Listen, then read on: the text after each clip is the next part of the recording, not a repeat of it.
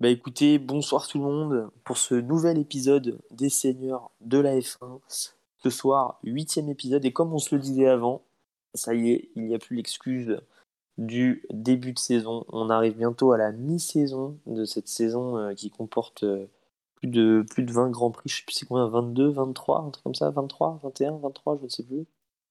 21, 23, 22, 22, 22. 22 grands prix, donc on arrive bientôt à la mi-saison. Une petite semaine de, pause qu'on a eu entre euh, le dernier Grand Prix du coup Silverstone et le l'avant-dernier pardon Grand Prix de Silverstone et le Grand Prix d'Autriche, le Red Bull Ring.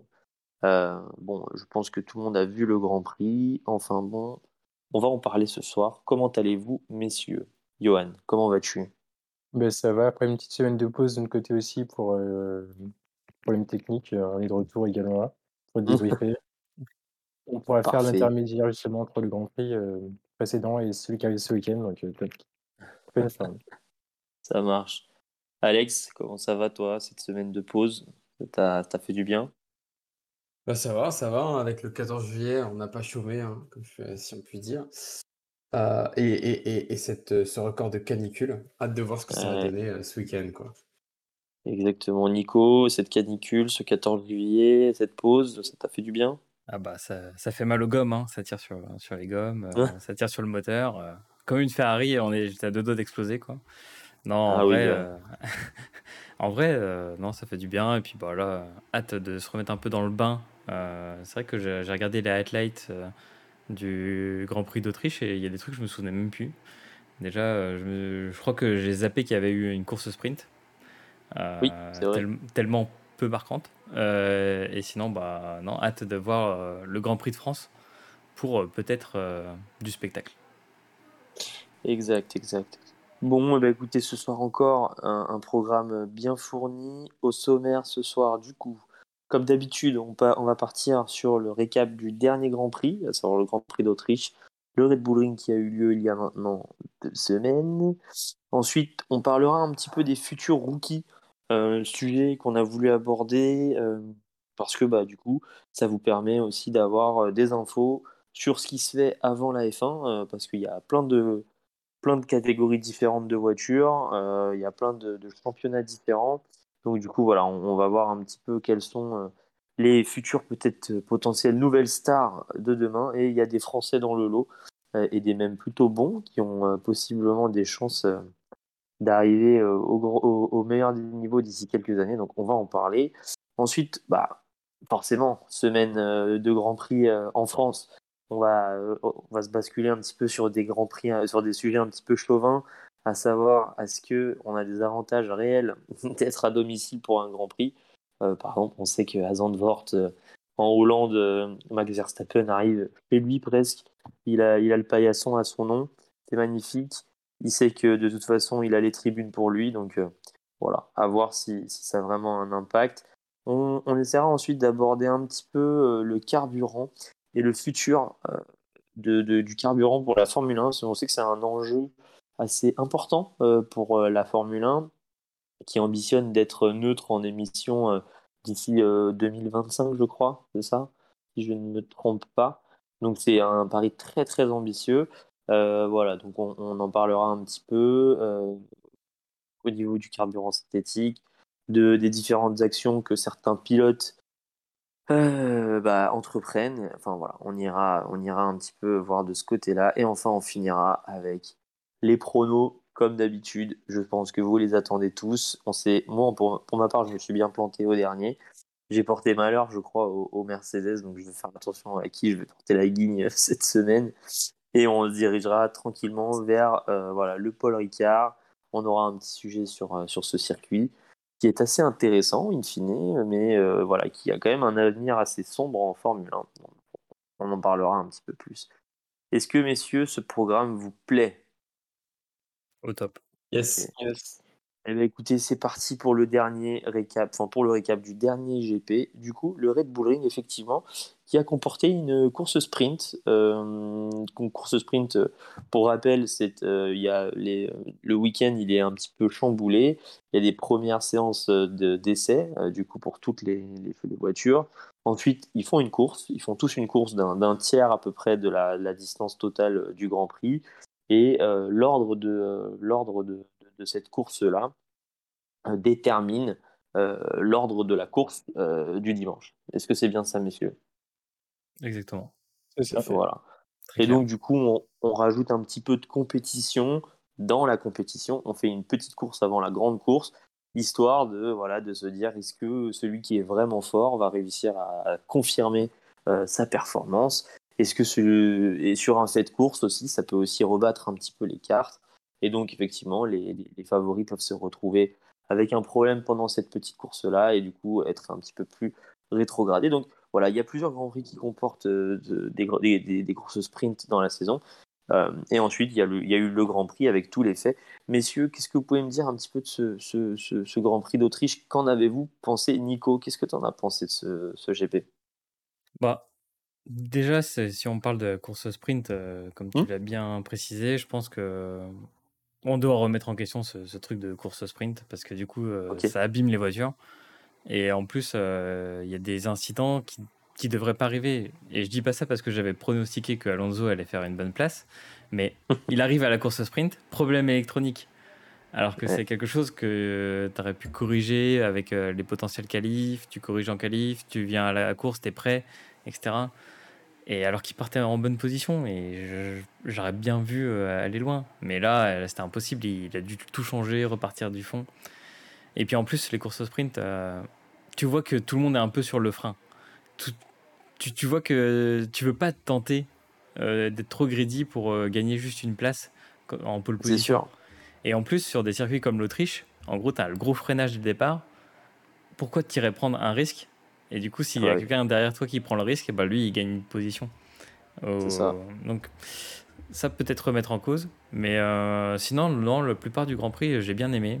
Dommage que Ferrari ait cassé un moteur côté Saints.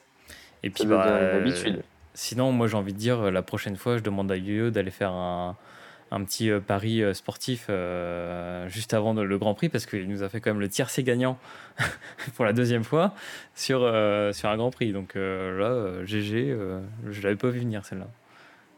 Donc bah, non, non, un, bon Grand Prix. Le seul petit couac, je pense, et je sais pas si ceux qui nous écoutent en ont entendu parler, mais en fait, il y a eu des problèmes avec les supporters avec quelques supporters euh, hollandais ou même d'autres supporters sur des. Ils sont mal comportés, euh, notamment. Euh, il y a eu des agressions, il y a eu des problèmes. Enfin, en gros, c'était un peu le. Ça a été un peu la foire. ouais, ça a été un peu la foire. et il y a eu, il y a, ouais, il y a eu des petits incidents, quoi. Donc non, pas cool, pas cool, je pense. Et bah, du coup, à voir si ça va s'améliorer et les sanctions qui vont être prises, quoi. Ok. Ça marche. Bon, après, voilà, effectivement, est-ce que c'est le format de la course sprint? Est-ce que c'est les circuits choisis qui sont un problème? Telle est la question. Euh, mais je pense que voilà, c'est un format, en tout cas, qui a le mérite d'exister. Il le teste, c'est la deuxième année qui est en test. Voilà, est-ce que ce sera reconduit l'année prochaine? Je pense que oui, soi-disant, c'est pour mettre un peu plus de spectacle. Bon, a priori, je ne sais pas si vraiment ça trouve son, son public. Euh, Yo-Yo, qu'est-ce que tu as pensé de, de, ce, de, ce, récap du dernier, enfin, de ce dernier euh, Grand Prix pardon? Alors, ben, déjà, je vais revenir sur le point que, que Nico a abordé, la course sprint. Pareil, mmh. sans intérêt. Si on veut de l'intérêt, il faudrait faire comme F2, c'est-à-dire tu fais les... inverses la grille sur les 8 premiers ou 10 mmh premiers pour que c'est un certain charme et que justement ceux qui sont meilleurs doublent euh, ceux qui sont moins bons. Ils doivent prouver euh, que. Alors après, si tu, si tu, tu me corriges, euh, Yo-Yo, mais en F2, il me semble que toutes les voitures sont absolument pareilles au niveau de la performance. Exactement, ils ont une performance similaire, mais en F1, quand tu vois le delta de différence qu'il y a déjà, C'est ça. Sachant qu'en la la course de sprint, tu as comme 4 points si tu gagnes, je crois, il y a comme des points qui sont accordés, donc euh, mm. ça ajoute un certain panache au, Grand Prix. Mm, mm. Après, je pense qu'on a encore une course euh, ben, gagnée grâce aux pneus. Mm-hmm. Clairement, euh, beaucoup de problèmes pour Red Bull pour gérer les pneus. Je parle pas de Renault qui ne sait pas enlever des chauffe-pneus, mais ça nous suffit. Mais en soi, euh, euh, moi, je vais revenir sur un truc qui est très qui m'a marqué, c'est la sécurité. Mmh. Qui est totalement dépassée. Et ça, on le ah voit sur beaucoup trop de. Mmh. Quand, quand, tu vois la voiture de Sainz qui prend feu. Ah oui, très impressionnant ces images. C'est ça, ouais. Et, la voiture, elle descend, t'as le mec qui essaye de mettre une cale, mais à l'avant et pas à l'arrière. un caillou, ouais. Ah ouais. Euh, quand tu regardes les autres Grands Prix aussi, euh, problème de sécurité, des, des, euh, sur le Grand Prix d'avant, il y avait des spectateurs qui voulaient rentrer sur la piste. Mmh. Là, tu as, des, spectateurs qui mettent des fumigènes, comme Nico disait aussi, il y a des problèmes avec, de, de, sécurité en soi. Euh, je trouve qu'on est plus dans une ambiance de match de foot qui est délétère euh, maintenant. C'est triste à dire, mais euh, peut-être que dans, dans, si ça continue comme ça, un ou deux ans, les gens ne pourront plus emmener leurs enfants voir un Grand Prix tranquillement. Mmh. Malheureusement, Effectivement, on, va, on reparlera un peu peut-être de l'incident et de même de l'incendie de, de, de, Sainz, qui a eu un vrai problème avec sa voiture. Et effectivement, il y a eu une gestion de cet incendie un petit peu hasardeuse. Euh, Alex, euh, c'était bon pour toi, Yo-Yo, pour le récap? je, vais, juste terminer. Pardon, vas-y, je t'en prie. Sur, euh, sinon, on a pu voir un beau Grand Prix, des dépassements, une belle bataille entre Schumacher et, et Hamilton. Ce qui a, qui a eu lieu ben, lors de la course de sprint et même pendant le Grand Prix. On voit que les As, bon, en fonction du circuit, c'est mitigé, mais elles ont un, très bon potentiel et à confirmer lorsque l'arrivée du paquet aéro et des mm. performances moteurs aussi qui sont modifiées voir ce que ça donne. Ça marche. Ok. Alex, pour finir, du coup, ce dernier, ce dernier Grand Prix d'Autriche, qu'en as-tu pensé? Bah, effectivement, un peu, un peu comme, euh, comme mes chers confrères. Euh, Sainz, euh, j'avoue que le, ça a été assez, assez frustrant parce que tu le voyais essayer de sortir de la, mm. monoplace en feu. Avec la voiture qui glissait, Il fallait qu'il bloque le frein. Et le Marshall qui sait pas euh, juste mettre une cale sur le pneu arrière plutôt que le pneu avant, euh, bref, c'était assez, c'était assez, assez impressionnant. Vous voyez quand même la, la, la, la pression. Euh, le problème de Charles Leclerc à la fin, sa pédale qui reste bloquée sur mmh. peut-être 10% d'accélérateur, mais donc du coup c'est une autre course, si je puis dire, une autre gestion, en plus des pneus et surtout sur la fin où il y a une énorme pression pour le pilote. après, moi je suis hyper content pour Schumacher parce que il s'était fait interdire de dépasser Magnussen et il a osé euh, le faire pour montrer, bah, pour lui montrer déjà qu'il est rapide.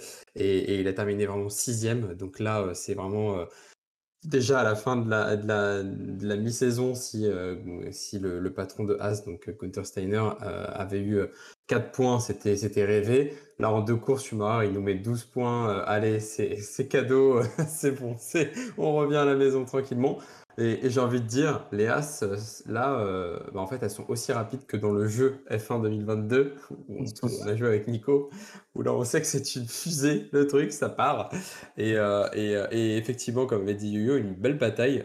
je crois que c'était au tout début du Grand Prix, quand il y avait le midfield, donc le groupe Magnussen, Schumacher, Norris, Alonso. Il y avait emmené cinq voitures côte à côte. Il y avait du double dépassement, du redépassement par la suite après. C'était quand même assez intéressant. Euh, dommage pour encore une fois la, foule, où quand on voit un début de Grand Prix où en fait les pilotes arrivent au bout de la ligne droite et il y a un énorme nuage orange qui, les traverse, ça fait quand même aussi un petit peu peur. Euh, j'ai vraiment cru que la FIA allait stopper, euh, moi à ce moment-là, parce que vu qu'ils stoppent pour tout et n'importe quoi, je dit qu'avec ça, ça allait stopper. donc, donc bon, à voir ce qu'ils vont, ce qu'ils vont, ce qu'ils vont décider pour les prochains, les prochains Grands Prix. Moi, j'ai déjà eu vent comme quoi, euh, déjà, le, Grand Prix d'Autriche de 2023 est quasiment euh, déjà complet au niveau des places. Euh, bah, c'est tous ceux qui étaient là cette année qui, ont acheté leur place pour l'année prochaine. Donc, voilà.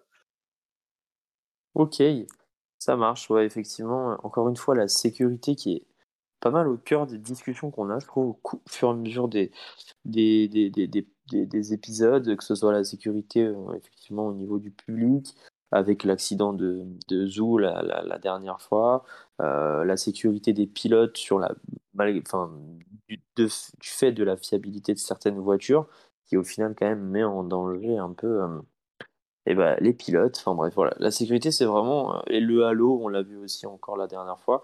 Voilà, on tourne souvent, on a souvent ces sujets-là de sécurité. N'hésitez pas à nous dire si vous voulez qu'on voilà, qu'on en parle un petit peu plus d'autres aspects un peu plus sécuritaires. En tout cas, pour nous, c'est important parce que bah, c'est vrai qu'on l'a vu, ça fait partie aussi de certaines évolutions techniques de la Formule 1, comme le Halo qui a modifié complètement le profil des voitures. Donc voilà, ça peut être des, sujets assez intéressants. N'hésitez pas à nous le dire, à nous, faire parvenir vos idées. Très bien, merci, euh, merci messieurs pour ce récap du dernier Grand Prix. Euh, on va passer maintenant à un petit sujet focus comme d'habitude sur les futurs rookies. Alors, les rookies, qu'est-ce que c'est? Tout simplement, ce sont les pilotes qui sont pas encore en Formule 1, qui sont jeunes, prometteurs, et qui arrivent. Alors, ils sont rookies quand ils arrivent en Formule 1, mais voilà, il faut savoir qu'en Formule 1, il n'y a que 10 écuries pour le moment, donc ça fait 20 pilotes.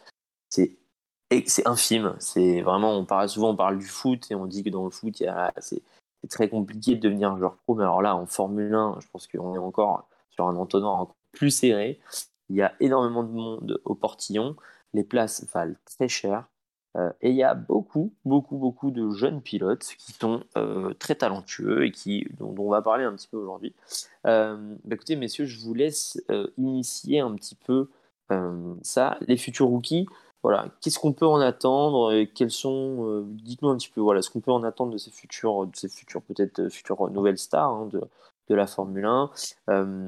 Quels sont les enjeux pour les, les, les écuries Quels sont, voilà, qu'est-ce qui Qu'est-ce que ça peut changer pour un pilote de passer de la F2 à la F1 Dites-nous un petit peu tout ça. Qui veut commencer? Euh, Alors, si vous voulez, je peux commencer pour expliquer un peu comment ça se passe. Hmm? Donc déjà, quand tu arrives en F2 ou F3, tu es déjà dans ce qu'on appelle une académie. Donc tu es déjà dans une écurie, par exemple, il y a l'académie Ferrari, dans laquelle tu es déjà du côté de chez Ferrari, pareil pour Red Bull. Et euh, il y a Williams, on a une avec Mercedes, là, si je ne me trompe pas. Et donc, en gros, tu es déjà un petit peu dans, bah, dans, déjà dans une écurie préformatée. Tu sais que ta destinée, si tu es chez Ferrari, c'est soit, d'aller chez As, soit d'aller chez bon, Ferrari, mais ça, c'est vraiment la finalité, soit chez, chez Alpha. Donc, pour l'instant, c'est ce qui arrive un petit peu pour Théo Pourchère, on ne sait pas trop le caler. Donc, pressant plutôt chez Alpha. Et donc, Pourchère, pilote, hein, rappelons-le, hein, pilote, français. Euh, voilà, effectivement sponsorisé par Intermarché, je tiens à le dire. Franchement, euh, c'est les seuls qui ont fait confiance. c'est les seuls qui ont fait confiance quand il a, quand il a commencé euh, et qu'il n'y avait pas de sponsor. Donc, euh, merci Intermarché, qui est une marque française aussi, de mettre en avant des sportifs. Mais c'est vrai que ben, tu es déjà dans une, certaine destinée et des fois, c'est bloqué. Par exemple, quand on voit chez Red Bull, ben, tu as deux places chez Toro Rosso. Red Bull, ouais. AlphaTauri. AlphaTauri. Et donc, en gros, ben, c'est soit tu as ta place, tu passes et ça fonctionne, soit Red Bull t'envoie ailleurs euh, faire du GT, euh, faire de la Formula I ou euh, même, comme Albon avait fait, du DTM. Mm-hmm. Exactement, tout à fait. AlphaTauri, ouais. juste pour rappel, qui est un peu l'antichambre de Red Bull, qui tend à s'en détacher, mais voilà, c'est vraiment deux écuries assez liées quand même au, niveau de, au niveau de plein de choses. Ouais, ouais du coup, vas-y, dis-nous yo hein, sur le reste euh, pour les rookies. Euh, et donc, pour les rookies, pour le, justement que les écuries mettent en avant, au minimum, dans une saison, tu as le droit de faire participer au minimum un rookie deux, euh, à deux essais libres, un ou deux. Donc là, c'est le cas. Donc, vu qu'on est, à mi-saison, on est presque à mi-saison, les écuries vont commencer à, le, à mettre ça en place. Donc, tu as De Vries qui sera sur la Mercedes à la place Hamilton. De Vries, pilote, euh, pilote hollandais, c'est ça? Euh, Il est britannique, non? Euh, Hollandais Non, il est hollandais, je crois, Nick De Vries. Ouais, possible. Regardez. Irlandais, ouais. Peu importe ça. Ouais, il est hollandais, ouais. Donc, pilote hollandais. Et pour Cher, qui est pressenti chez, chez Alpha. Alpha. Tu as aussi le retour d'un ancien, donc Kubica. Encore? Il y avait un re-retour. éternel, éternel. Ah ouais. On ne l'arrête jamais. Chez Williams aussi? Chez Alpha. Chez Alpha, ouais. Ah, chez Alpha D'accord, ok. Très bien. Et donc, ben, tu ça, et après, ben, il y a la Formule 2, ben, tu as les différentes catégories, Formule 2, Formule 3, les formules de promotion, qui sont très intéressantes à voir. Bon, comme, comme tu l'expliques en introduction, en fait, ben, tu n'as que 20 places en F1, alors que dans les formules de promotion formules de Formule 3, tu as des grilles qui sont plutôt à 30, voire 40 pilotes. Donc, euh, plus tu avances, plus, ça, ça, plus de concurrence. Et plus tu avances, ben, plus ça se rétrécit et plus tu as moins de chance. C'est ça, il y a vraiment que la crème de la crème de la crème de la crème qui passe en F1. Euh, bon, après, comme on en a déjà parlé, en F1, il y a deux types de pilotes. Il y a vraiment les très talentueux et les pilotes un petit peu sponsorisés, ils ramènent des sponsors avec eux. Exemple, Nikita Mazepin par exemple, où son père est, un dirigeant d'entreprise, très grosse entreprise en Russie. voilà, il y a des pilotes qu'on appelle malheureusement payants entre guillemets, où on sait que voilà, ils sont en F1 parce que bah, ils ramènent le, ils ramènent, ils ramènent l'argent, et d'autres qui sont là vraiment parce qu'ils sont talentueux. Parfois, il y en a qui ont les deux, euh, ça peut arriver. Euh, d'ailleurs, est-ce que vous avez un exemple de un, un pilote qui a les deux, qui est payant mais qui est fort? Il y a Pérez. Pérez, il, il a un bon sponsor. C'est son oncle, je crois, qui est troisième fortune du Mexique. Ouais. Oui, c'est le géant des télécoms euh, en Amérique latine. Et puis sinon, les autres, bon, bah, Stroll, on peut passer. Et euh, la, Latifi, on peut passer. Donc, euh. Zou, euh, Zou, pareil, il arrive avec Zou, c'est gros sponsor chinois, je crois aussi, un an. Ouais, pour le coup, moi je le mets dans les bons. Ouais, tu le mets dans les bons. Ouais, il y a Albon quand il arrivait, qui était pas super, mais qui, était, qui avait ben, l'apport de la Thaïlande. Ah oui, d'accord. Ouverture sur un nouveau marché pour Red Bull, donc c'était top. Ouais, c'est vrai. voilà, ok. Pour Cher qui arrive avec un intermarché, c'est bon, tout le monde tremble. intermarché, euh, ils vont les fournir, ils vont, ils vont fournir euh, les, les, pilotes en, en couches pommettes, euh, qui sont d'ailleurs très appréciées dans les maternités. Johan et moi, je vous assure, on peut confirmer, on a des enfants et, dans, dans, tous les hôpitaux, dans toutes les maternités, couches exactement ça, ils se fournissent en marque distributeur Intermarché. Euh, écoutez, voilà, c'était la petite parenthèse parentalité. Euh, ok, très bien. Bah, écoute, merci Yo-Yo. Euh, les rookies, pour vous, qu'est-ce que c'est Qu'est-ce que ça Qu'est-ce que ça implique, Nico? Ça implique quoi pour toi les, les rookies? Moi, déjà, j'adore la F2. Et plus la F1, je trouve, diminue en sens spectacle et en sens égalité de performance avec des, des pilotes qui prennent peut-être moins en moins de risques. Voilà, la, la F2, mais c'est un régal. Et c'est pour ça que, malgré le fait que je, sois allé euh, en Belgique quand ils ont annulé le Grand Prix de F1, bah en gros, j'ai surkiffé voir de la F2. C'est trop, trop bien. Tout le monde, enfin, il se déchire sur la piste.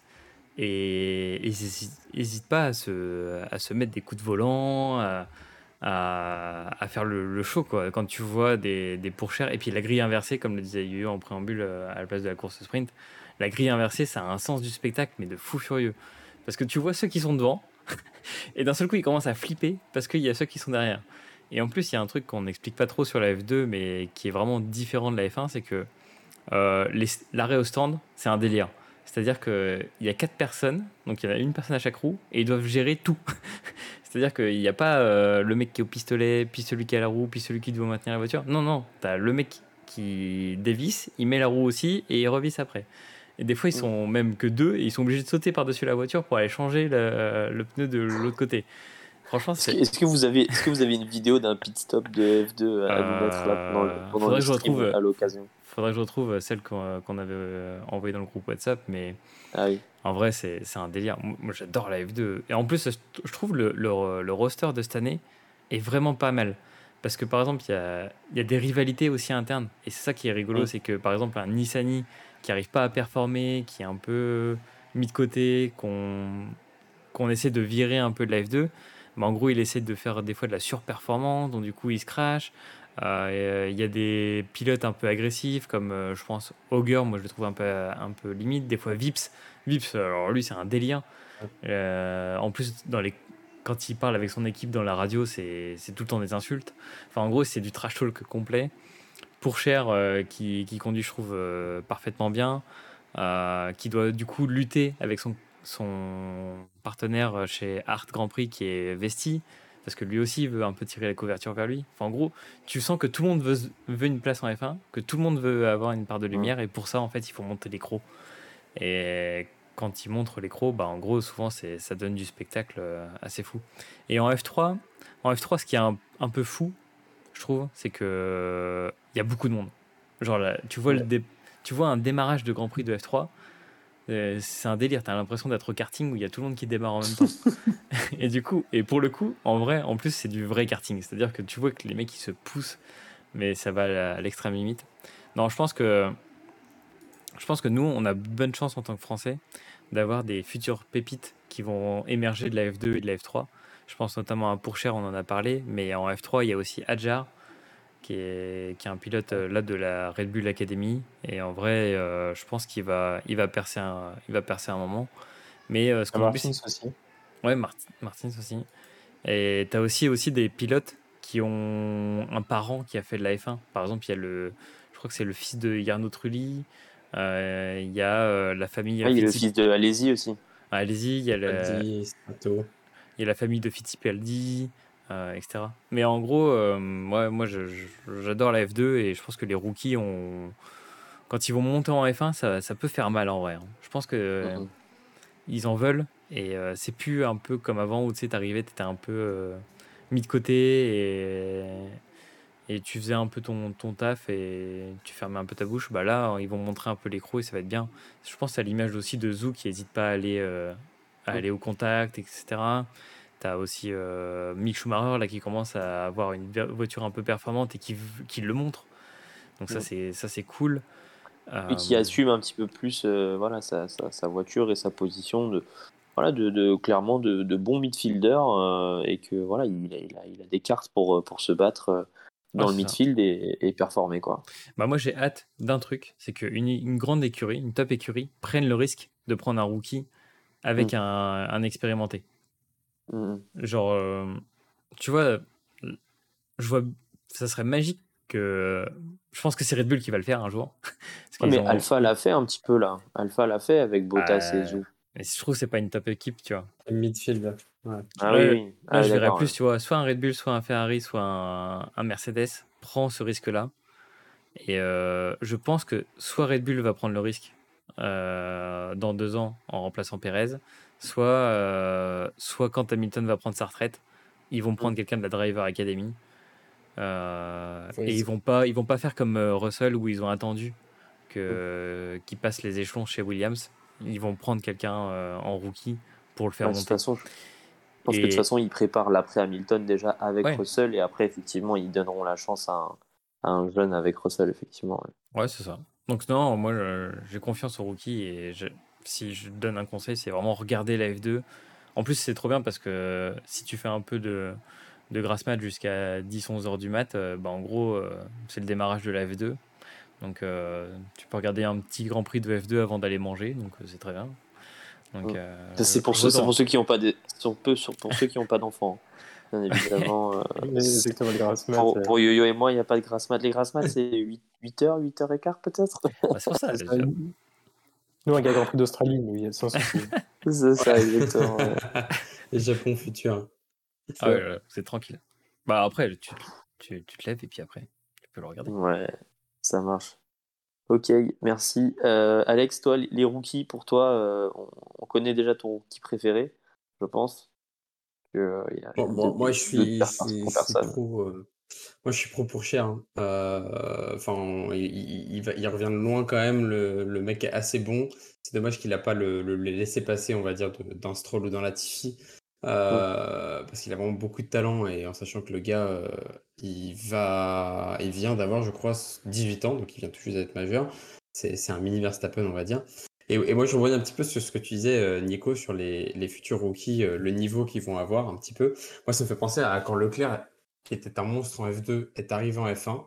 Et à son premier Grand Prix à Bahreïn, il a fait, je crois, un P6 ou un truc comme ça avec AlphaTauri. Et là, il a montré vraiment à tout le monde comme quoi, en fait, le gars, le step qu'il y avait entre la F2 et la F1, le mec a tout bien compris comment ça fonctionnait. Euh, on, sent, on, sent, quand même le, le, sang de la F1 qui coulait dans ses veines depuis longtemps. Euh, donc à voir avec son, son frère. Euh, mais en fait, il y en a beaucoup qui sont hyper talentueux. Il faut pas oublier quand même qu'il y a quand même un énorme gap qui se crée entre la F2 et la F1. On passe de, de quelque chose de assez je vais, je, vais, vulgariser les choses. Hein. Un volant assez simple, une façon de conduire assez simple en F2 à quelque chose de hyper complexe en F1 où là c'est de l'apprentissage de boutons, la gestion de l'ERS, les choses comme ça, etc. Où c'est une conduite un petit peu différente. Et, et, ça, je rejoins tout à fait Nico dans le sens où je pense que les, les rookies s'adapteront beaucoup mieux que tous les pilotes qu'on connaît. On voit aujourd'hui peut-être un Ricardo qui est en difficulté avec toute la mmh. compréhension de la voiture, il n'y a pas de doute sur le fait que c'est un très bon pilote, mais aujourd'hui, avec la complexité des voitures, technologiquement parlant, bah en fait, on le sent, je un peu dépassé comparé à un Norris qui est beaucoup plus jeune, qui est vraiment, euh, qui a bercé là-dedans. Qui joue à fond sur les simulateurs avec un volant aussi, la réplique complète et, et c'est exactement comment s'y prendre. Et quand on voit qu'aujourd'hui, bah maintenant, je sais plus, je crois que c'est Leclerc et Verstappen qui disaient ça, qui disaient que bah, les simulateurs à la maison, en dehors même du, travail, ça aide énormément les pilotes. et c'est pas pour rien aujourd'hui que tu as du Charles Leclerc, du Verstappen, du Norris qui, et même du Albon et du Russell qui font ça tous les week-ends, qui font des grands prix sur Twitch. Et en fait, c'est des c'est des vrais monstres après, parce qu'en fait, il n'y a aucune, enfin, vais dire qu'il n'y a aucune différence, mais on retrouve un peu cette sensation quand tu les regardes piloter en, en, live et quand tu les regardes piloter après en vrai, en fait, tu vois vraiment l'expérience qui parle d'eux-mêmes, surtout en Verstappen qui lui fait des compètes de 24 heures, etc., où tu vois qu'en fait, c'est vraiment une maîtrise complète qu'il a, il est hyper à l'aise avec tout, tout type de véhicule. et donc, je pense que là, tous nos rookies, du Pourcher, du Drogovic, parce qu'il est quand même assez, bon, et, et, et, pourquoi pas même un Vips, allez, on peut y croire, s'il y a moyen, s'il y a moyen, euh, plus tard, bah, de les voir arriver en F1, ce serait vraiment, euh, je pense, du game changer euh, pour, les, pour les pilotes existants. Ok, ça marche. Voilà, donc petit focus sur les, sur les rookies, effectivement, beaucoup de promesses en tout cas, comme vous avez pu le, sentir, avec des, des, des, pilotes français, d'autres pilotes d'autres nationalités, mais voilà, c'est toujours intéressant de, de, savoir un petit peu ce qui attend la F1 euh, parce que bah, parfois, effectivement, il y a des rookies qui, qui changent, le, qui changent effectivement la vision de la F, enfin, qui changent la F1 tout simplement, euh, comme tu l'as dit, euh, Alex. Donc voilà, à voir dans les prochains mois, les prochaines années. bon, il y a, pas quasiment tous les ans, mais presque, il y a des rookies qui font leur entrée en F1. Hein. tout ce qui est Mick Schumacher, de, voilà, Yuki Tsunoda, etc. C'est des, des, pilotes qui étaient en F2 avant et qui ont fait des très bonnes saisons avant. Leclerc aussi, effectivement, comme tu disais, qui était, euh, qui est arrivé aussi. Voilà, il y a beaucoup, beaucoup de pilotes qui sont issus de, de, de, ça. Et euh, bah voilà, en tout cas, il y en a qui sont devenus très forts. Et je pense que dans les prochaines années, on a encore un peu de, un peu de stock, un peu de profondeur de stock euh, pour, pour avoir encore du beau spectacle en Formule 1. ça marche. Bah, écoutez, merci messieurs pour ce sujet focus. Allez, on va passer tout de suite à l'onglet un peu chauvinisme euh, de, de, cet épisode, du pod, du pod, enfin, du, du, cet épisode 8, tout simplement. Comme vous le savez, ce week-end aura lieu le circuit, le Grand Prix, pardon, euh, du Grand Prix du Castellet au circuit Paul Ricard. Et donc, du coup, euh, est-ce que c'est vraiment un avantage d'être à domicile pour un Grand Prix? Alors, un avantage pour qui? Pourquoi? Principalement pour Alpine, écurie française écurie française euh, du plateau, tout simplement. Mais avantage aussi peut-être pour des pilotes français comme Ocon, qui fait partie de l'écurie alpine, Gasly. Euh, voilà, ça peut être euh, pour eux une chance d'être devant leur public. Ils n'ont pas forcément tout le temps l'occasion de l'être. C'est intéressant. Est-ce que ça sera comme au foot? Est-ce qu'on parlera de, je sais pas, on parle du 12e homme au foot, je ne sais pas de quoi on peut parler en F1. Mais à, mon avis, à votre avis, les amis, euh, est-ce que c'est vraiment un avantage d'être à domicile? Nico, à ton avis, est-ce que c'est un avantage d'être à domicile? Ouais, je, enfin, je pense qu'il y a deux aspects, comme tu le précisais. Euh, comme tu précisais. Tu as l'aspect euh, usine, pour moi, déjà, dans, un premier temps. C'est que on le voit sur, sur le Grand Prix de Silverstone. Donc, il y a une, il y a une particularité, c'est que en gros, sur le circuit de Silverstone, bah, en gros, euh, quelques kilomètres, il y a, euh, je crois, 4 ou 5 écuries de, F1. Donc, euh, il y a Renault Sport, donc Alpine, il y a l'usine de Mercedes et l'usine d'Aston Martin et l'usine de McLaren qui est pas très loin. Et en fait, on se retrouve avec un délire où, bah, en, en, quelques, quelques minutes, peut y avoir des pièces qui arrivent euh, je crois que c'était une image où il y avait. Euh, je crois que l'usine la plus proche, je crois que c'est celle de, Williams, qui est vraiment collée, il me semble, ou, euh, peut-être celle de, de, Mercedes, et où il y a quelqu'un qui a pris un chariot. Ils ont juste traversé toute, une, toute une petite campagne, on va dire, avec les pièces, et ils sont arrivés avec les pièces toutes fraîches de l'usine, parce qu'ils avaient eu le temps de faire l'aller-retour et de commander les pièces. Donc, franchement, c'est un avantage de fou furieux. Et on, et on voit aussi ça avec euh, quand ils vont en Italie euh, où il y a Maranello euh, pour Ferrari. Donc tu as ce côté avantage, mais je pense que tu as aussi l'engouement, l'engouement qu'on ressent. quand tu es pilote mmh. Ferrari, que tu vas à Monza, bah, en gros, tu as, une ferveur qui est, qui est tellement forte. Et je pense que tu, tu, le vis aussi quand tu es en, en, tant que pilote, quand tu as des supporters qui vont, qui vont faire quasiment le tour du monde. Je pense, je pense aux Hollandais pour Verstappen, mais les Hollandais, tu, vois des oranges, mais dans tous les Grands Prix. Et du coup, je trouve que c'est un support de fou furieux parce que derrière, tu as envie de donner le meilleur de toi-même pour eux. Quoi.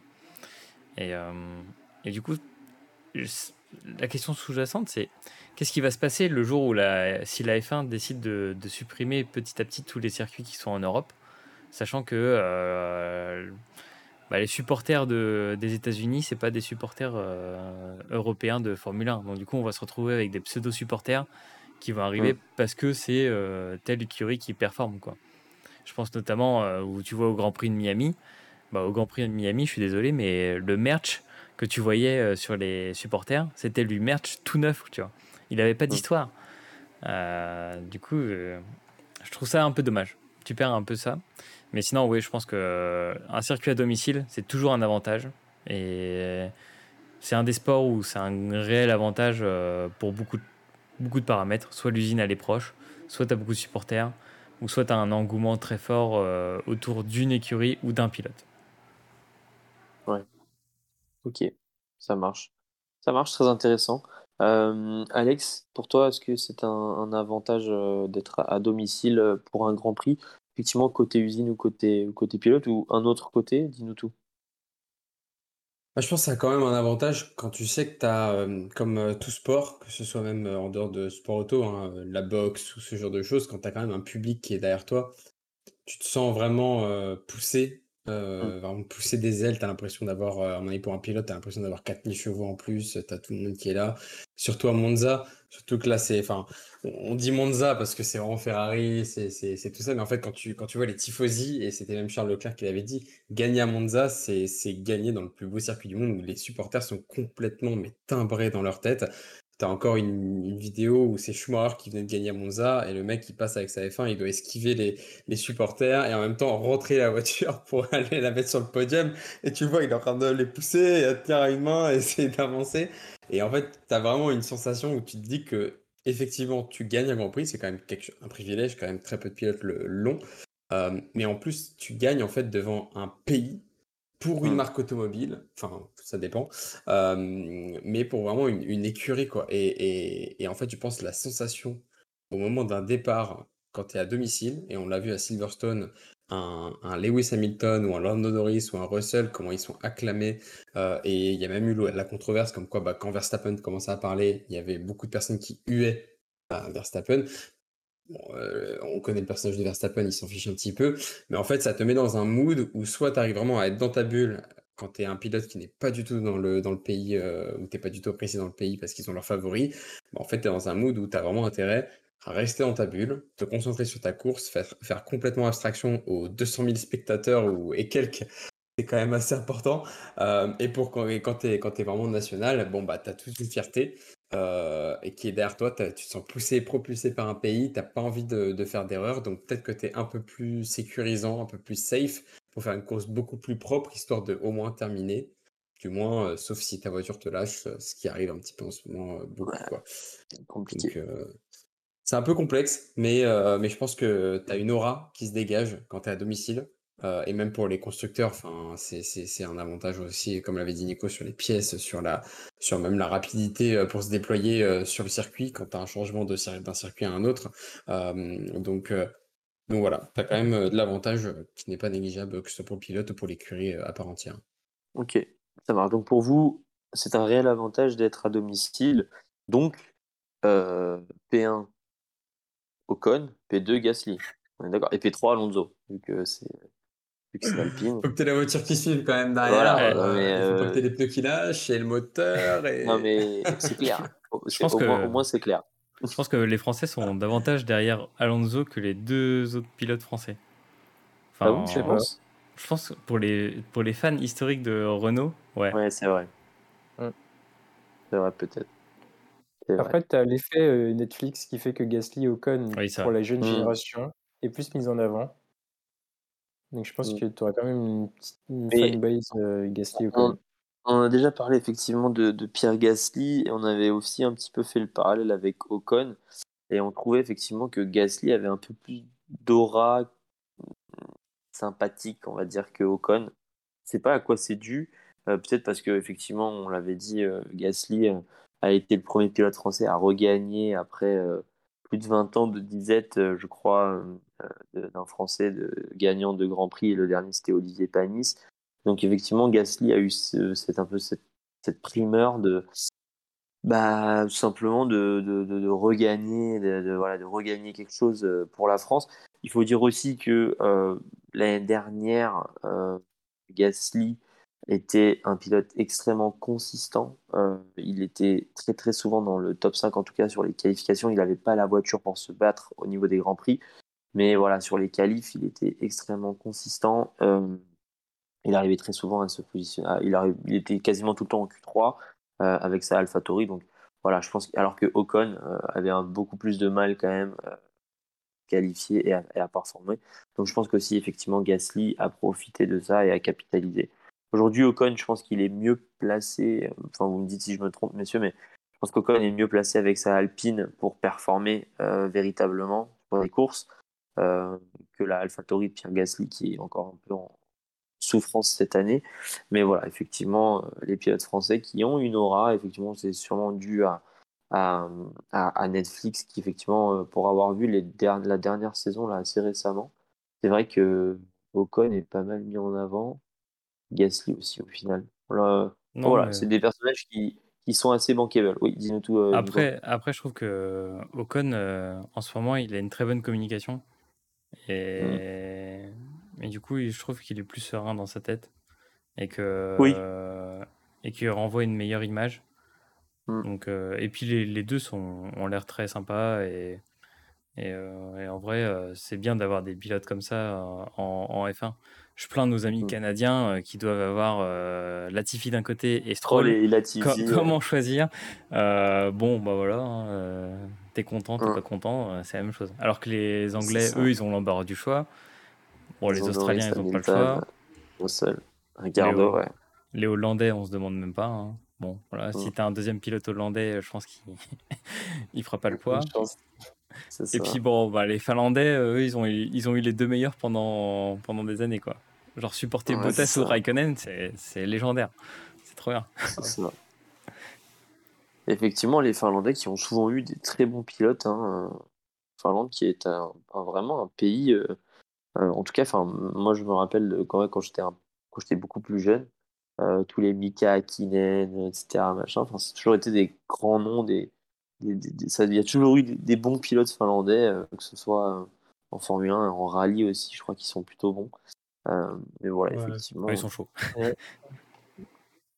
effectivement, des nations. Il y a les Français et il reste derrière, quoi, en rallye. C'est... c'est vrai que les Français, enfin surtout Sébastien Loeb, et après il y a eu comment il s'appelait Sébastien Ogier.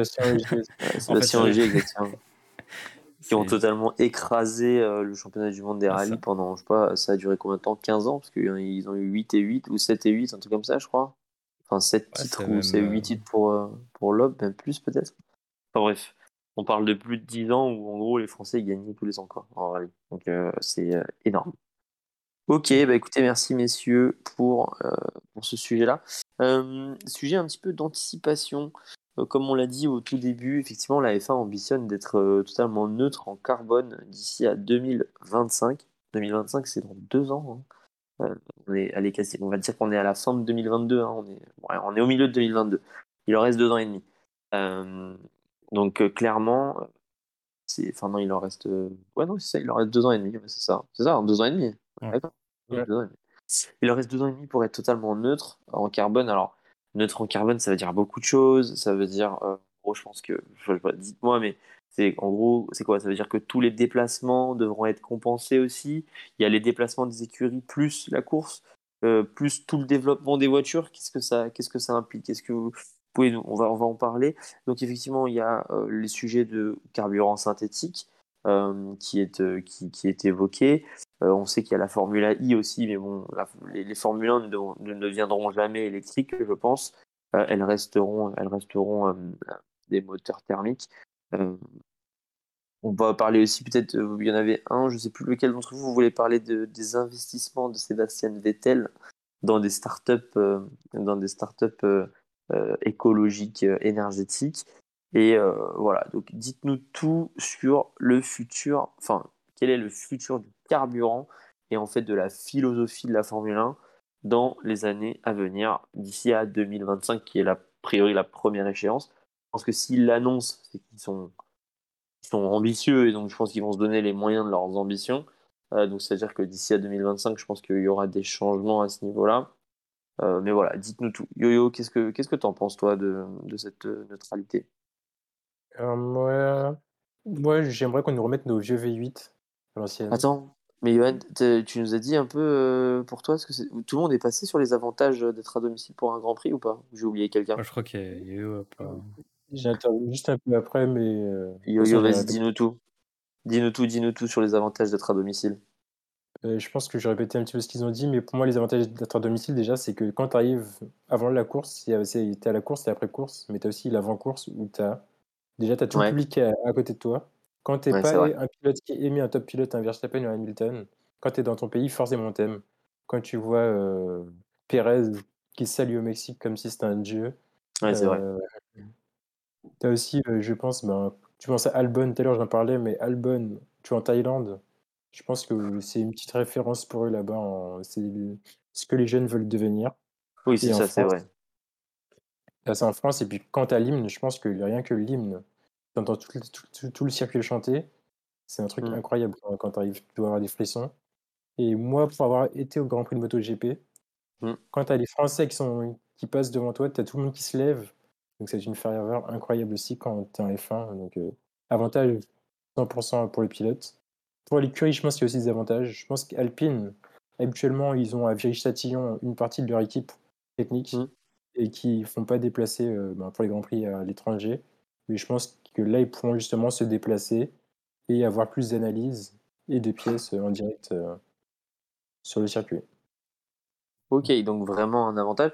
Et par exemple, toi qui as été aux 24 heures du Mans cette année, euh, il y a des écuries françaises ou des pilotes français qui ont participé? Je pense que oui. Est-ce que, est-ce que, est-ce que eux ont ressenti Est-ce que tu as pu peut-être, euh, pas forcément échanger avec les pilotes, mais peut-être est-ce que tu as eu des, des, retours sur certains pilotes ou certaines écuries qui, voilà, qui quand même, bon, même si les 24 heures du Mans, c'est un circuit historique, mais voilà, est-ce que les, pilotes euh, français ou les écuries françaises ont toujours quelque chose là-bas euh, de particulier quand ils, quand ils, quand ils, bah, simplement quand ils courent là-bas? Ouais, bah, as Alpine bah, qui a été mmh. malchanceux euh, durant cette édition. Mais tu sens qu'il y a quand même un engouement autour d'Alpine, qui était la seule écurie française, alors qu'avant, tu avais Peugeot qui dominait. Tu sens qu'il y a mmh quand même une transition qui s'est passée pour se mettre derrière une écurie française, pour dire on est chez nous, on souhaite qu'une écurie française gagne.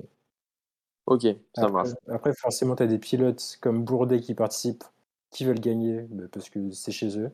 Mais tu sens que tu vois des maillots alpines euh, que tu n'aurais pas vu il y a un temps euh, mmh. pour euh, soutenir l'équipe. Ok, ça marche. Donc, unanime sur, sur ce sujet-là, pour le coup, tout le monde pense que c'est vraiment un avantage et pour les pilotes et pour les écuries. Donc, on revient à notre sujet. Du coup, euh, avant-dernier sujet, du coup, sur le carburant. Quel futur, quel futur pour euh, la Formule 1 euh, Alex, dis-nous tout sur, sur le, carburant, à son avis, toi, le carburant synthétique. qu'est-ce que tu, de, quoi tu veux nous parler là-dessus? Bah, Yo-Yo pourra, aborder le truc un peu plus en détail après, mais le carburant synthétique, là, on a déjà commencé à le voir au Mans, d'ailleurs, 24 du Mans. Yohan, tu me dis, tu me dis si je me trompe.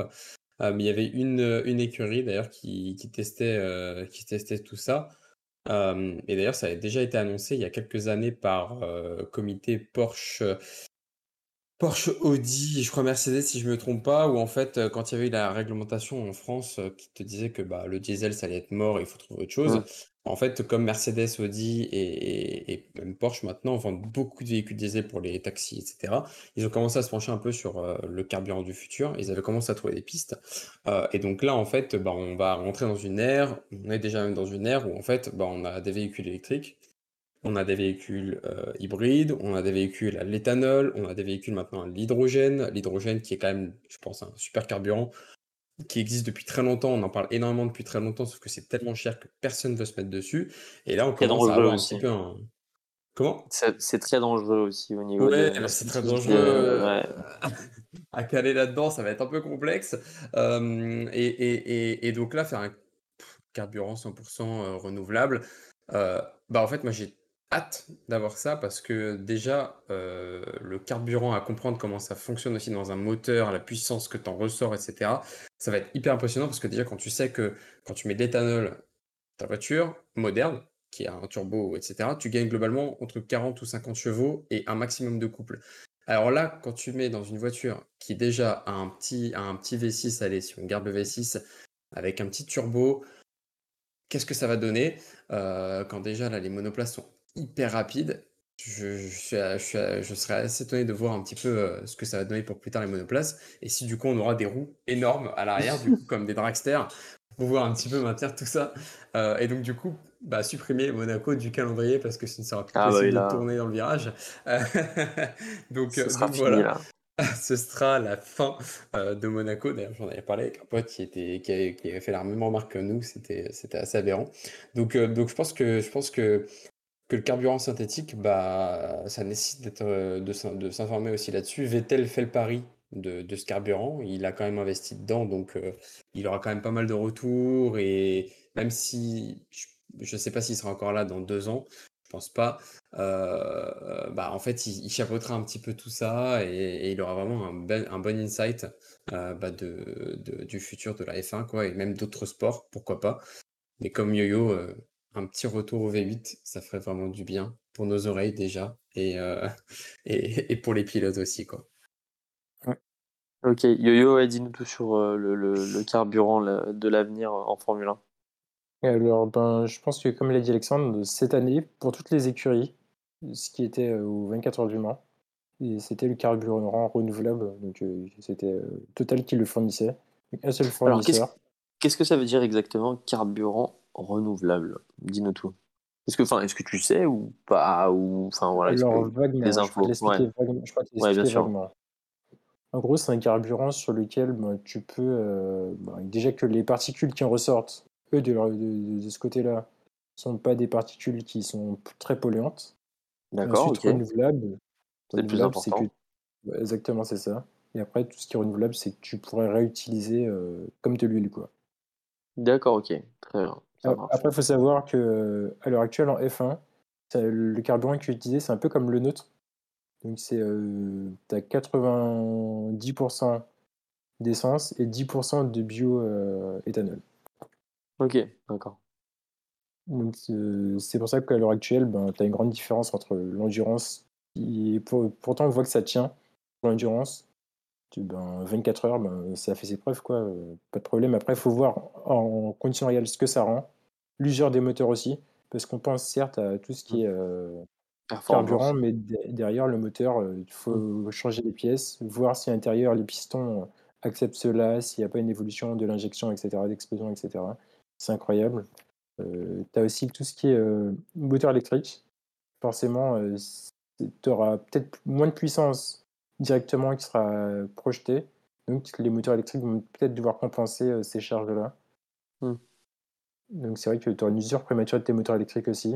La gestion, euh, comment tu vas le renouveler Alexandre a parlé tout à l'heure des pneus, ben, plus de gomme, donc euh, plus de déchets euh, au sol. Donc pour moi, c'est on parle certes d'un élément de carburant, mais une voiture, il y a tout un écosystème derrière qui Exactement, c'est hyper important de le rappeler effectivement que bah, un petit, petit changement, entre guillemets, un changement peut effectivement entraîner, c'est un peu l'effet papillon, ça peut entraîner énormément, énormément, énormément d'effets secondaires que nous, on a, enfin nous, on, arrive à les percevoir à une façon infime, mais que à mon avis, les, les écuries euh, comprennent assez bien et effectivement savent euh, tout ce que ça va impliquer comme modification. Effectivement, des voitures qui vont plus vite, c'est des, pièces qui s'usent plus vite.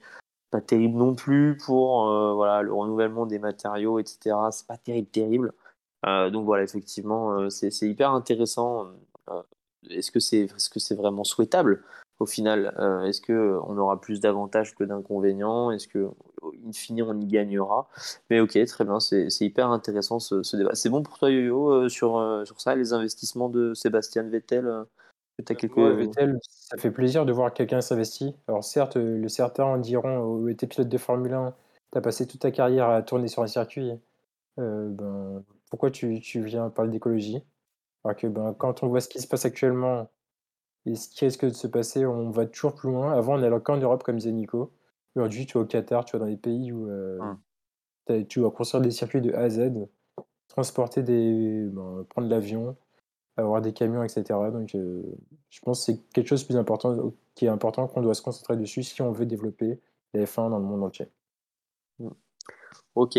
Nico, euh, pour finir sur le carburant, du coup, euh, quel bah, futur tu lui donnes, toi, en Formule 1 mmh, Moi, je, suis sûr qu'ils vont prendre le pari, qu'ils vont le réussir. Mmh et que ça va changer tout un écosystème aussi dans le sport automobile, mais aussi dans l'automobile en général à chaque fois qu'il y a eu mmh. des innovations en sport auto, ça s'est répercuté dans, euh, dans l'ensemble de l'écosystème automobile. Donc, euh, je pense que c'est un, pari qu'ils qui vont prendre sur aussi l'innovation au global. Et euh, là où tout le monde propose des alternatives sur l'électrique ou sur l'hybride, bah, du coup, eux, ils prennent le pari de, dire bah, nous, on va innover sur le, le, carburant et si on arrive à faire qui peut, qui peut le plus, peut le moins. Donc, du coup, si on arrive à faire pour des F1, on peut arriver à faire ça pour des voitures de série. Bah, c'est sûr, c'est sûr. Et euh, du coup, je pense qu'ils vont, qu'ils vont y arriver. L'ambition, elle est extrême. Mais euh, comme le disait très bien Yo-Yo, c'est tout l'écosystème qui, qui, va aussi à côté. Euh, quand on se déplace, par exemple, à Jeddah, en Arabie Saoudite, qui est, où à 10 km, tu as un pipeline de Aramco, qui est du coup la, la société sponsor de Aston Martin. Bah, en gros, euh, c'est le plus gros producteur de, pétrole de la région. Donc, euh, bon, à partir d'un moment, on, se demande. en fait, pour moi, il va y avoir un choix stratégique qui va se faire à un moment où euh, les, têtes un peu dirigeantes de la FIA vont devoir se dire bah, comment, qu'est-ce qu'on fait quoi? Mm. Est-ce qu'on prend les, sous? Est-ce qu'on prend les sous? Ou est-ce qu'on mm. dit bon bah nous on a envie de s'engager dans ça donc vous nous suivez ou vous nous suivez pas mais nous on s'engage dans ça. Mm. et engager le rapport de force euh, pour euh, initier un changement. Ouais, tout à fait. ouais c'est ça. Mais déjà, il y a un truc, euh, il y a eu des avancées énormes hein, en, l'espace de même 20 ans. Il y a une époque où bah, le, plein, tu le faisais pendant ton arrêt au centre. Et tu voyais genre des litres déversés dans les, dans les bagnoles, des fois à côté des bagnoles. en gros, c'est.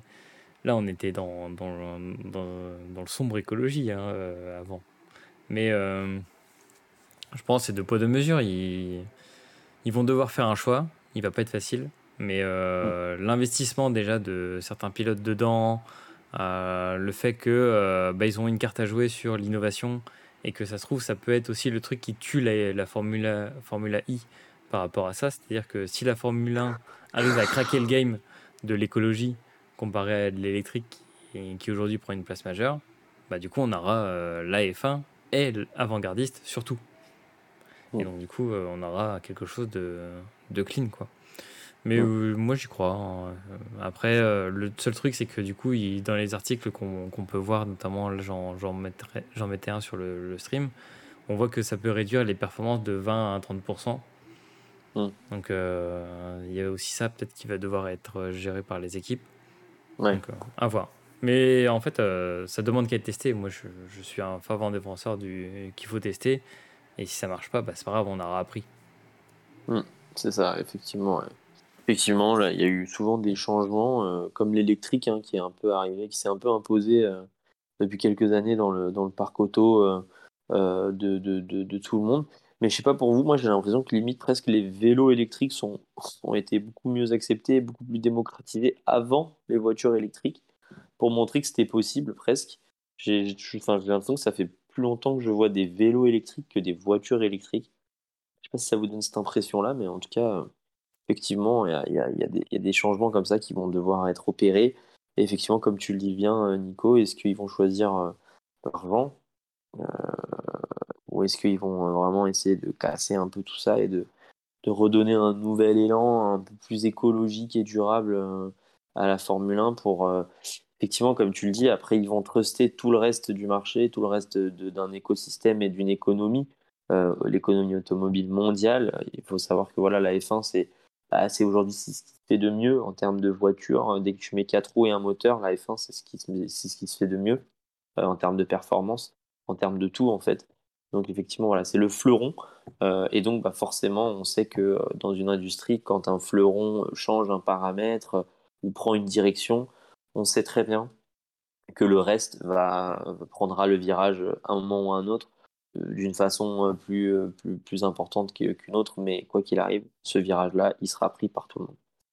Ok, c'est bon messieurs, du coup pour vous, pour ce sujet d'anticipation. Sur le carburant, voilà, comme on l'a dit, effectivement, on l'a tous dit, euh, nous l'a rappelé. Effectivement, c'est un élément très important dans une voiture, mais qui va avoir aussi beaucoup d'incidents sur beaucoup d'autres choses. Et donc, on est assez pressé, mine de rien. Euh, bon, en tout cas, je suis assez pressé de savoir un petit peu comment ça va évoluer. Comme je l'ai dit, je pense que la Formule 1 ne deviendra jamais électrique parce que bah, il y, aura toujours euh, la Formule 1, il y aura toujours les, les, Formule, les Formula I. Mais voilà, à voir ce que ça, ce que ça deviendra. Et enfin, le dernier sujet que nous allons aborder, à savoir direction le circuit car du coup, euh, pour le Grand Prix du Castellet. Qu'est-ce que vous en attendez, messieurs, de ce week-end Pas de course sprint hein, pour ce, pour ce Castellet. Euh, au grand regret de tout le monde, j'ai l'impression. Hein. je pense que vous êtes tous déçus de ne pas avoir une course de sprint euh, ce week-end. Dites-nous tout, qu'est-ce que vous en attendez de ce Grand Prix? Je vous laisse commencer. Dites-moi qui veut commencer. Allez-y, prenez la parole. Il bah, faut que ça soit Yo-Yo. Hein. C'est Yo-Yo qui a les meilleurs pronos, donc euh, Alors Yo-Yo. laisse. Hein. Alors Yo-Yo, dis-nous ce que tu attends toi de ce Grand Prix du Castellet. Alors moi j'en attends déjà, je pense que une petite casse, petite casse moteur Ferrari, ça on va pas y échapper. On va pas y échapper, bon ça c'est un marronnier. Tu casses le cœur de, de ah Alex direct quoi. Alexandre là, il, il, pas bien, il fait, la, il, fait, il fait la tête là, ça y est. je vois bien un petit doublé, un vrai Red Bull. Un petit Hamilton encore troisième. Et après, euh, ouais, pour le, pour le, en tout cas, pour le, le, podium, ce sera ça. Et après, je vois bien aussi un petit Gasly revenir, donc euh, la France qui transporte, et puis il nous fait un petit top 10 euh, qui sort du chapeau un petit peu nulle part, mais qui sera mérité. Est-ce que, est que tu. Verstappen, Perez et Hamilton? Est-ce que, est que tu vois Sainz embarquer une petite cale euh, pour caler sa voiture en cas d'incendie et pour mettre une petite cale derrière la roue là, hop, histoire que la voiture ne, ne bouge pas pendant qu'il s'en extirpe. on rigole. Même, même un, petit, un, petit, problème dans les stands, tu vois, je sais pas, chez Ferrari, je sais que la voiture qui prend feu ou les freins qui prennent feu dans les stands, tu vois, c'est. un, un, petit écrou bloqué là. Ça. Ah ouais. Ça marche, ok. Euh, et sinon, tu penses que ça va être un Grand Prix euh, intéressant ou non, Vous connaissez un Castellet en vrai, la ligne droite, beaucoup de lignes droites. Euh, ça se jouait DRS, mais sans plus quoi. Peut-être une safety car qui va me donner un petit peu de champagne comme d'habitude. Ouais. mais sinon que la ligne droite, des courbes assez rapides. Rien d'intéressant à en sortir. Ok, ça marche. Très bien. Nico, à ton avis, ce Grand Prix du Castellet, qu'est-ce qu'il va nous réserver de beau? Ça c'est une bonne question. Euh. moi, je sais que je suis désolé, mais le Grand Prix du Castellet, à chaque fois, euh, c'est un peu ma, sieste hein, sur certains trucs. Ah hein. Genre, euh, entre les du 1 au 10, au 10 premiers tours, là, ça va. Mais après, jusqu'à la fin, jusqu'aux 5 derniers tours, Compliqué, siestas. Hein. C'est l'arrivée du Tour de France en plus. Donc, du coup, ah il va falloir faire le pour ou le contre. Mais euh, non, en vrai, euh, je, sais pas trop quoi en attendre en fait de, de ce Grand Prix là. Euh, je pense que c'est un peu une phase de test. En plus, en fait, il y a un paramètre qui, qui me fait peur, c'est les hautes températures qu'on a en ce moment. La chaleur, effectivement. Et je crois qu'il a annoncé 38 degrés. 38 degrés au Castellet. Pour les, moteurs. Hein. Moteur. 32 là, je viens de voir là. 32 Si on gagne des degrés, c'est tant mieux, mais. Mais 50 sur la piste à tout péter. Hein. Ouais, voilà. ça va être énorme. Énorme. 52. Ah, en vrai, euh, là, je pense que vraiment, on va, on va voir aussi sur euh, un circuit avec des grosses lignes droites euh, comment ça se passe avec de la vraie chaleur à fond les ballons. Mm. Et potentiellement, pourquoi pas des, des remontadas sur des accidents ou des, des, choses qui se passent mal ou la gestion, l'écho des pneus. Pour moi, ce qui va faire la différence, c'est l'écho des pneus. Donc, je vois bien des, des économes euh, gagner. J'espère que Red Bull a trouvé la solution pour les pneus de Verstappen, parce que sinon il va finir dernier. Mais ouais, alors en prono, putain, là, je sais pas quoi vous dire. Hein, Question qui tue. On va faire un truc du chapeau là. Ouais, picking.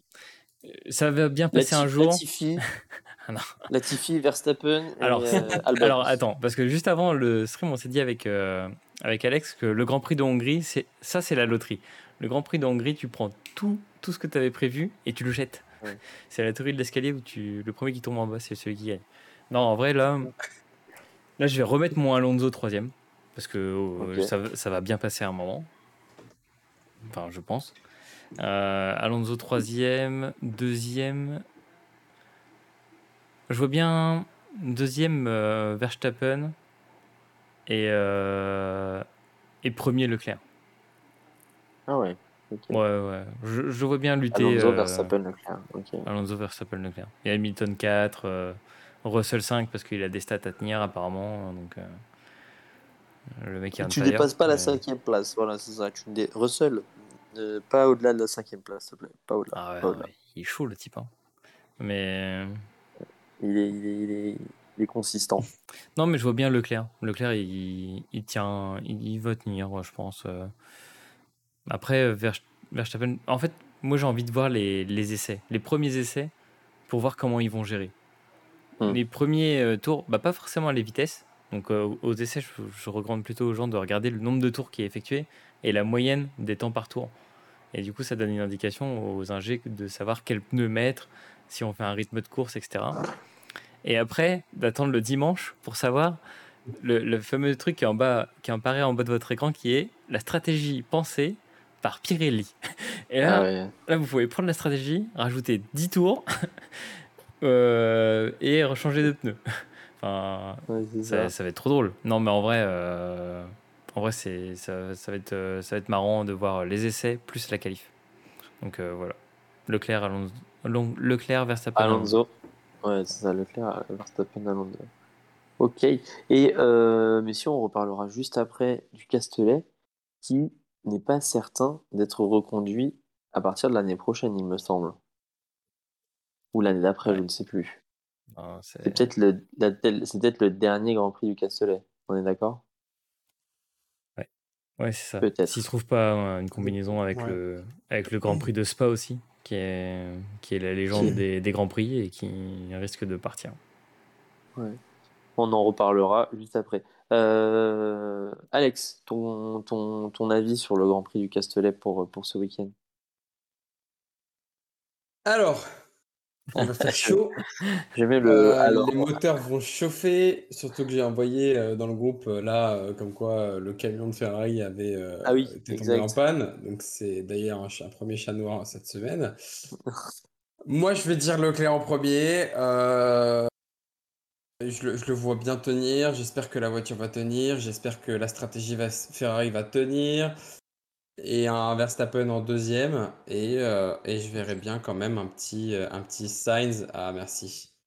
Le petit camion qui, a, qui est tombé en panne, c'est trop triste. Ouais, ils, ont, ils ont échangé le moteur entre le camion Ferrari et la, la voiture de Sainz la dernière fois. Ouais, bah oui, oui. Et, bah oui. et, et on parlait, on parlait des rookies tout à l'heure. On parlait ah, des rookies. Voilà, euh, on parlait de, des rookies tout à l'heure, effectivement. Et, et, Nick De Vries, du coup, devrait faire les FP1 pour Mercedes. Euh, du coup. Donc un petit Leclerc Verstappen euh, Sainz, je vois bien quand même Ferrari si, si ça ne crame pas.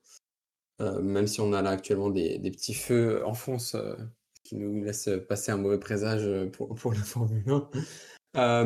moi j'ai juste peur, vraiment, c'est pour ça que j'ai quand même mis Leclerc, parce que j'y crois, j'y crois, que en fait Verstappen il nous sorte une, la stratégie de l'année dernière, où en fait Pirelli nous annonce deux arrêts au stand et finalement c'est celui qui fait un troisième arrêt au stand parce que les pneus yeah. tellement qu'il gagne sur les trois derniers tours.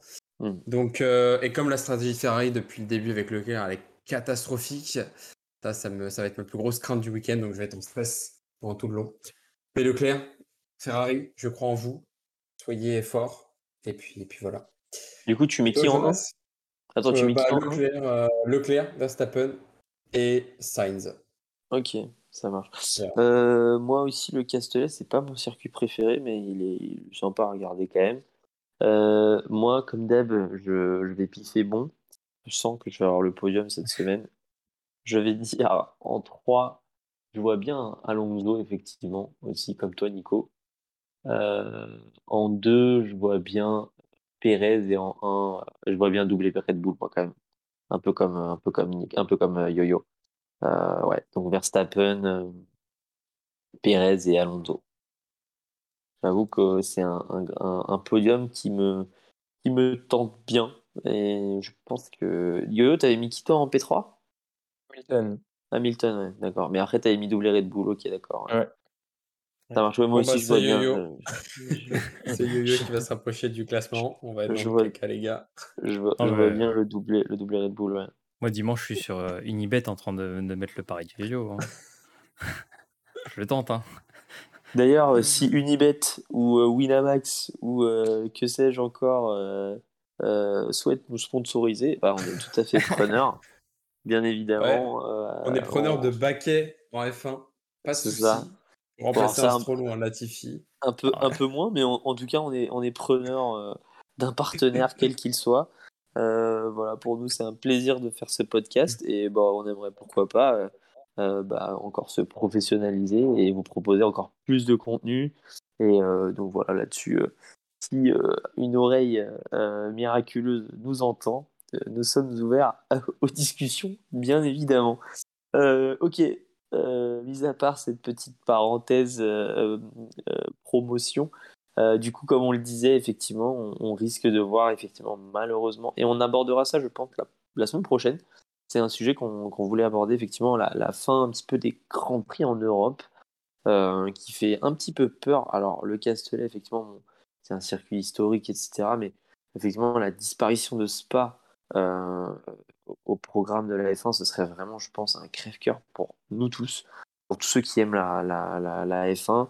Je pense que tout le monde euh, connaît le raidillon de l'eau rouge à, Spa. Je pense que c'est un virage qui, enfin, une montée euh, qui est mythique. Il y, a eu, y a eu plein, plein de, très belles courses qui se sont déroulées. Donc effectivement, on en parlera, mais effectivement, juste petit zoom sur le Castellet. Donc possiblement la dernière année, messieurs, du Castellet au calendrier de la F1. Ouais. Ouais, c'est ce qui s'est annoncé qu'il fallait que les circuits en Europe trouvent un compromis pour qu'il y en ait moins, pour euh, mmh. privilégier l'arrivée de, des circuits à Las Vegas ou euh, d'autres. Euh, à Miami aussi. ouais, instaurer le plus le Miami ou d'autres circuits ailleurs dans le monde pour pas qu'il y ait trop, trop de circuits européens. Mais bon, mmh. bon, bon, bah, ils veulent des circuits pas spectacle, c'est leur problème. Hein. C'est ça, parce que pour le moment, les, les, nouveaux, les nouveaux circuits qui sont arrivés euh, là, euh, entre Jeddah et Jeddah et Miami, euh, c'est pas. Voilà quoi. Jeddah, ça va encore, je pense. Mais Miami, un peu moins. Le circuit de Las Vegas, ça va être bien en image, mais je pense que. qui, qui, veut aller prendre des risques dans, un, dans des lignes droites à, à fond, à 380 bourrins pour alors qu'il y a une plaque d'égout qui peut soulever, euh, ouais, c'est pas le pas le mindset. Hein. Non, je pense que tu préfères avoir des circuits comme le, le Castellet où tu as plein de place pour euh, eh pour dépasser euh, comme on a vu en Autriche, en Autriche mais genre c'était fou. Genre les nombres de dépassements qu'il y a eu, la prise de risque et tout, des gens qui finissent dans le bac à gravier. Bon, mm. voilà. À voir. Ah, non, mais sors, par contre, tes pneus sont, sont KO là. Hein. Ah ouais, ah, ah, oui, bah c'est ça qui va être intéressant aussi. Hein. Le, premier qui va, le premier qui va aller un peu loin sur le circuit de Castellet, les pneus, euh, il doit rentrer pour ah échanger. Ouais. Je dis rien, mais il y a deux petits Ferrari qui risquent de se battre et de finir euh, à cet endroit-là. il, il, coule, hein. attention. Hein. J'ai appelé Leclerc, j'ai demandé à, de pousser Verstappen en dehors des limites. Mais bon, ça, c'est plutôt Mercedes euh, qui pousse euh, les, les, Red Bull en dehors du, sur le bac à gravier. C'est vrai que l'année dernière, il y avait eu une sacrée bagarre entre Verstappen et Hamilton au Castellet. Bah, juste, après, juste après Silverstone, où là aussi, il y avait eu une sacrée bagarre entre Hamilton et Verstappen. Il y a eu le crash. Euh, ouais, exactement, le gros crash de, de Verstappen, qui n'avait pas du tout été freiné par les graviers, puisque sa voiture, elle avait juste Elle juste, bah. juste lévité au-dessus des graviers comme ça. Ouh, elle avait passé tous les graviers euh, tranquille. Mais ouais, c'était impressionnant. Très bien, messieurs, ça marche. Bah, écoutez, merci encore pour votre euh, disponibilité. Alex, il n'a pas parlé sur euh, le Castellet. Si Ouais, le Castellet, le Castellet, à part boire du Ricard, à Paul Ricard, pas grand chose. Non, non, non, bah, je pense que là, le Castellet, le seul truc, enfin, le, le, seul moment où ça va être super, ça va être le premier virage, c'est toujours le, bord, le, carnage. Mmh. Le virage 7, où c'est vraiment un, une mini, un mini 90 degrés en fait. Et après, ça va être juste qui euh, va mieux conserver les gommes. J'ai très hâte de voir un Esteban Ocon faire du. Euh, alors, il y aura 53 tours, faire un petit 40 euh, tours en hard. Allez, on va, se, on va se chauffer et on termine par du médium. Lui, il est très fort pour maintenir ses pneus. mais pour rebondir un petit peu sur son idée sur la fin des Grands Prix, bah, il ne faut pas oublier à l'époque le Grand Prix d'Europe qui était exceptionnel, qui était mmh. en Espagne. à Valence. Et j'aime et... Pardon? Ouais, c'était à Valence, exactement. À Valence, et, et, en fait, bah, qui est dommage, c'est qu'on est obligé d'avoir des situations assez exceptionnelles pour avoir des vieux circuits qui nous tenaient quand même à cœur. Euh, je prends l'exemple de Covid quand on a eu la Turquie, quand on a eu Portimon, quand on a eu ce genre de, ce Grand quand on a même eu le Nürburgring. Euh, on s'est dit, c'est fou quand même de rouler avec des voitures modernes euh, sur ça. Enfin, je vois bien un Jerez ou un, ou, ou, même un Manicourt, enfin, ce serait complètement mortel avec les, les F1 2022 mais ou même enfin retour un petit peu au Brésil euh, dans, dans, les, dans les vieux circuits ou en Argentine. Donc, euh, donc, euh, donc voilà, ce qui est un petit peu dommage au profit un petit peu de cette bah, de la FIA qui est plutôt pro pro ricain et qu'on on va avoir plus de grands prix comme ça. Donc en fait, si le, le show c'est un petit peu comme le show à la au Grand Prix de Miami aux États-Unis où en fait le présentateur il sait pas quoi dire, il est perdu. En fait, ça fait un peu peur, mais bon, euh, on, on pourra perdre un grand, quand même un grand, euh, un grand circuit. Euh, au profit de quoi? On verra ça plus tard.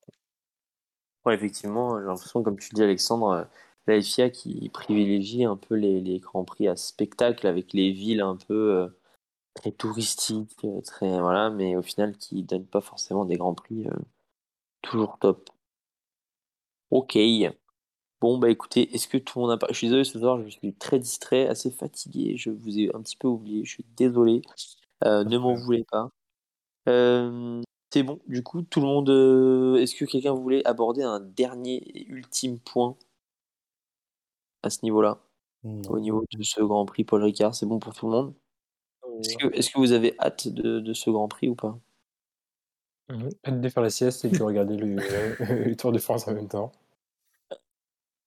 Non, c'est pas, c'est pas celui que j'attends le, plus. Mais il y a le retour des, de toutes les compétitions. Là. Il y a la Formule 2. Regardez la Formule 2 sur le Castellet. Alors là, alors là, mon gars, va y avoir de la bataille. Ah là, là, là, ça va se cogner, ouais. Et W Series aussi. On en parlera lors d'un prochain podcast, mais W Series. Euh, tu peux nous dire ce que c'est les W Series, Nicolas? C'est euh, compétition féminine de, de course automobile, style. Euh, c'est sur des F3, des anciennes F3 ou des qui sont modélisées et qui, du coup, elles font des, pareil, des courses dessus. Avec euh, la princesse Jamie Chadwick, qui est la, qui est la, reine, quoi. T'as as Lewis Hamilton, t'as Jamie Chadwick au-dessus. Pour moi. Ah ouais. non, ah elle est trop forte, elle est trop forte. C'est la seule. Pour, pour moi, je fais un pari. On parlait des rookies tout à l'heure un jour elle va, percer, elle va arriver en F1. Quand euh, je pense que je pense que Williams ou Mercedes va faire le pari. Mais elle a quel âge? Elle a... Alors ça c'est une bonne question. Je suis un fan mal, euh, mal renseigné du coup. Non mais euh, elle est plutôt âgée ou enfin Non non, on ne demande pas l'âge d'une femme. Ah, pas non, non elle peut être dans la catégorie rookie. Hein. Elle est, plutôt, elle... est plutôt maximum 25 ans quoi, donc elle a encore. Elle, elle est jeune. Hein. Elle est en 98. 98. Ah, ah ouais, voilà. 23.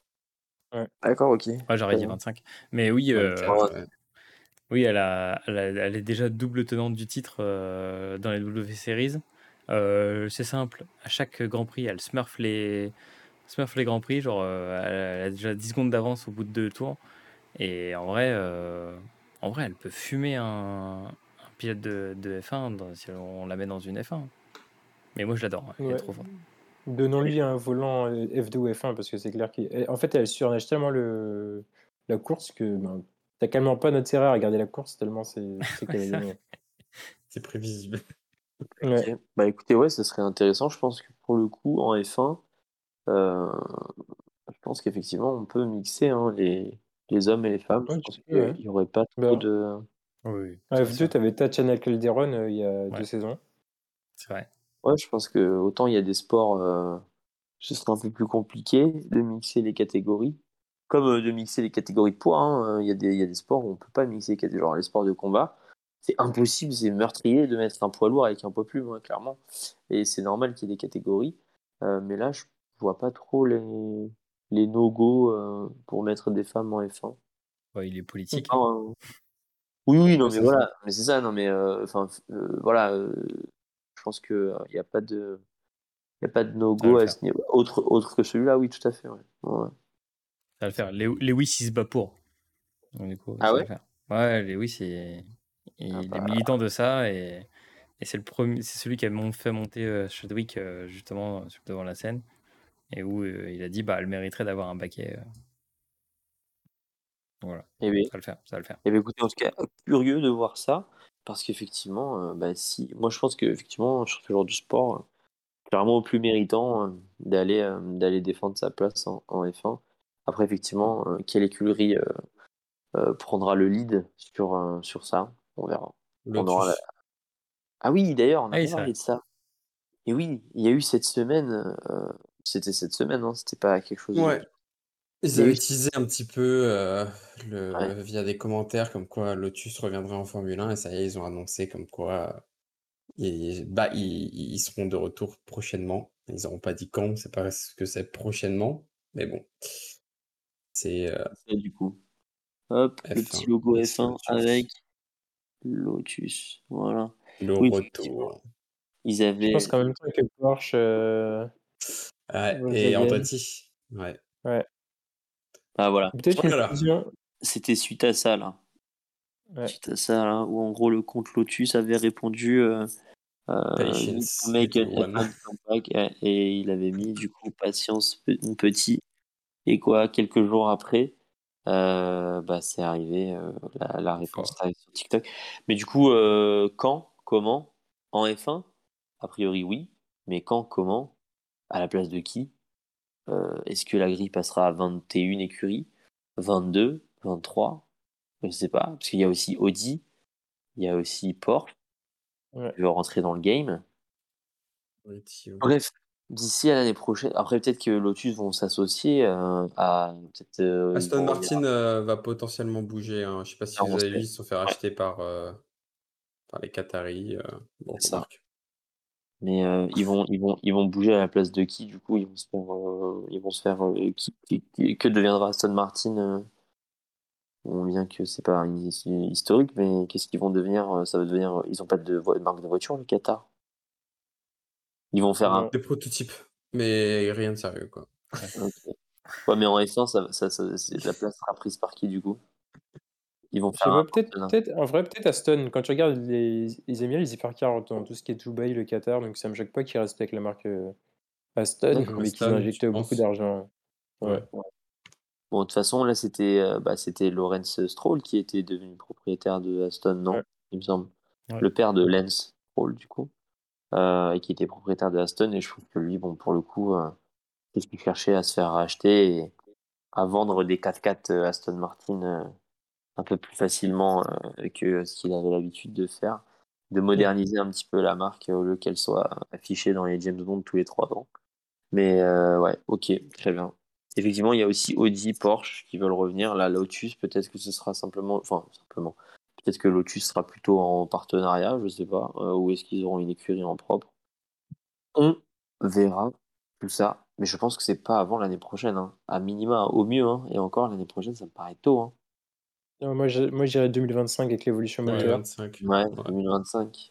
Donc, 2025, euh, c'est encore, euh, encore deux ans et demi avec les équipes, ces mêmes équipes sur le plateau. Très bien. Et eh ben, écoutez, merci messieurs pour ce huitième épisode. On se retrouve euh, la semaine prochaine pour débriefer du Grand Prix du Castellet. on verra si on, a respecté, si nos, nos calls sont bons. On verra qui se sera fait de l'argent sur Unibet et on verra qui aura dormi et qui aura regardé l'arrivée du, Tour de France euh, sur les Champs-Élysées. Merci encore. on vous souhaite du coup une bonne écoute. Retrouvez-nous sur Apple Podcast et Spotify. Toutes les plateformes. Tout est disponible. de streaming. Nos réseaux sociaux qu'on essaie d'alimenter aussi de temps en temps. Et voilà, n'hésitez pas à nous faire euh, vos retours. On est toujours preneur si vous voulez qu'on aborde des sujets, si vous voulez qu'on revienne en focus sur certains points. On est à l'écoute. Bah, écoutez, merci messieurs, bonne soirée, bonne fin de semaine au boulot. Et puis on se dit à la semaine prochaine. Ciao, ciao.